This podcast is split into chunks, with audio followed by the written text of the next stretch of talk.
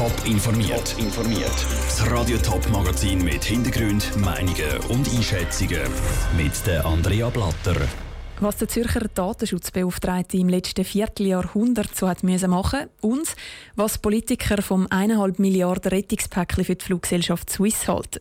Das sind zwei Themen im Top informiert. 25 Jahre lang war er der oberste Datenschützer im Kanton Zürich, der Bruno Beriswil. In diesem Vierteljahrhundert Amtszeit hat der Bruno Beriswil Kurioses und Schwieriges erlebt. In einer Online-Medienkonferenz hat er zwei Tage vor dem Ende seiner Amtszeit auf die Zeit zurückgeschaut. Lucia Niefeler. Wo der Bruno Bereswil 1994 als Datenschutzbeauftragter beim Kanton Zürich angefangen hat, ist das Internet noch relativ neu. Nicht jeder Haushalt hat einen Internetanschluss nicht einmal er. Das hat zu einer Situation geführt, wo wir heute nur noch darüber staunen können. Da musste ich eben, wenn es um die, als es um die technologische Einrichtung ging, zuerst ein Formular ausfüllen und auf einer Seite begründen, warum ich einen Internetanschluss brauche. Das ist aber nicht die einzige Herausforderung in der Amtszeit von Bruno Bereswil.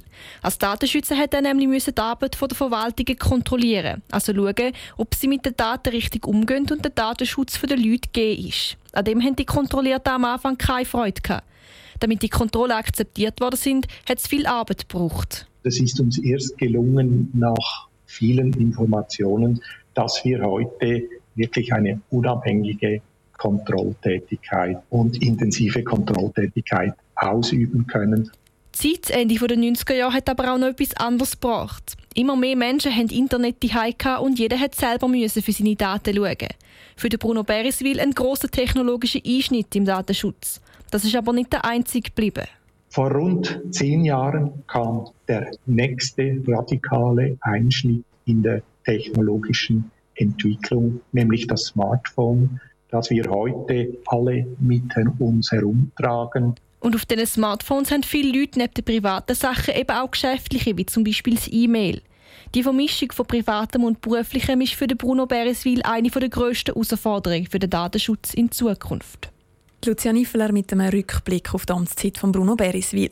Die Herausforderungen, die er angesprochen hat, die übernimmt ab dem 1. Mai seine Nachfolgerin Dominika Blunski. Die Situation erinnert ein bisschen an das Swiss Air Grounding von vor 19 Jahren. Die Schweizer Fluggesellschaft Swiss braucht finanzielle Hilfe vom Bund. Bei der Swiss Air sind es aber einfach wirtschaftliche Probleme, die sie in Würgegriff genommen haben.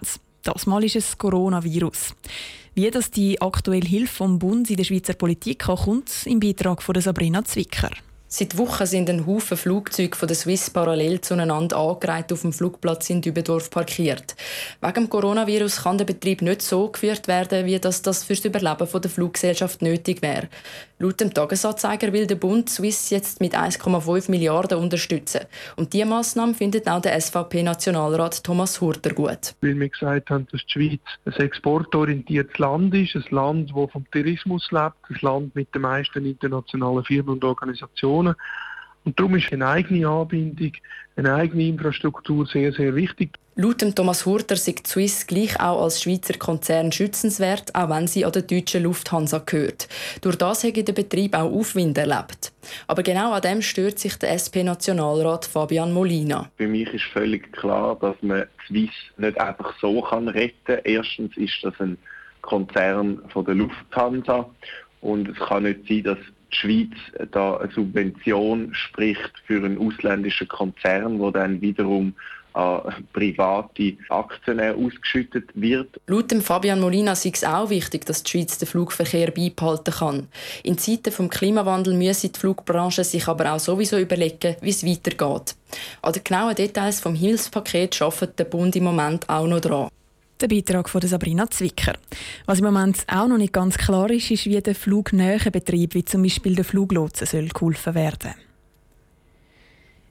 Das Yoga-Retreat auf Bali, der Hochlandstreck zu Nepal oder ein Surfcamp zu Portugal. All diese Reisepläne gehen dieses Jahr wegen dem Coronavirus vermutlich ins Wasser. In einer neuen Umfrage von E-Bookers sagt aber trotzdem die Hälfte der Schweizerinnen und Schweizer, dass sie den Sommer in die Ferien Auffallend viel wollen einfach in der Schweiz bleiben, statt im Ausland Ferien zu machen. Zara Frattaroli nimmt uns mit auf eine Rundreise zu den touristischen Hotspots vom Land.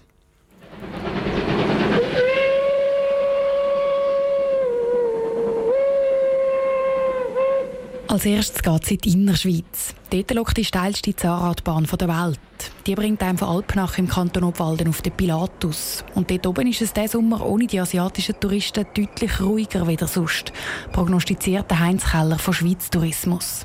Es ist die Chance für alle Schweizer, die in den letzten Jahren gesagt haben, also ich gehe nicht auf Berge, wo ich als Schweizer quasi in der grossen Minorität bin. Mein Tipp ist, auf der einen Seite mit der steilsten Zahnradbahn darauf, oben eine Gipfeltour machen und nachher auf der anderen Seite mit dem Luftseilbändchen durchabfahren. Dann landet man direkt in der Stadt Luzern. Dort lockt neben der Kappelbrücke das Verkehrshaus. Dank dem Planetarium ist dort sogar eine Reise ins Weltall möglich. Vom Weltall oder eben von Luzern geht es weiter ins Bündnerland. Mit dem Postauto halsbrecherische Haarnadelkurven darauf.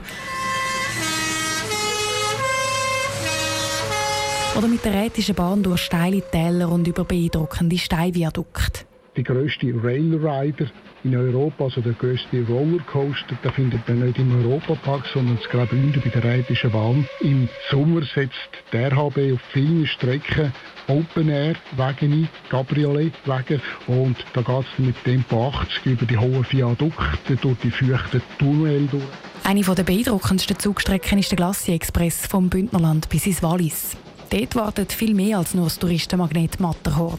Wallis ist der Kanton der Naturrekorde. Der Aletsch-Gletscher, 24 Kilometer, der längste Gletscherstrom von Europa, von den Alpen. Das längste Stück Eis am Stiel, lachen wir immer scherzhaft. Und wer sich für eine Wanderung nicht mag aufraffen der kann sich auch mit einem Gläschen Wein gemütlich machen.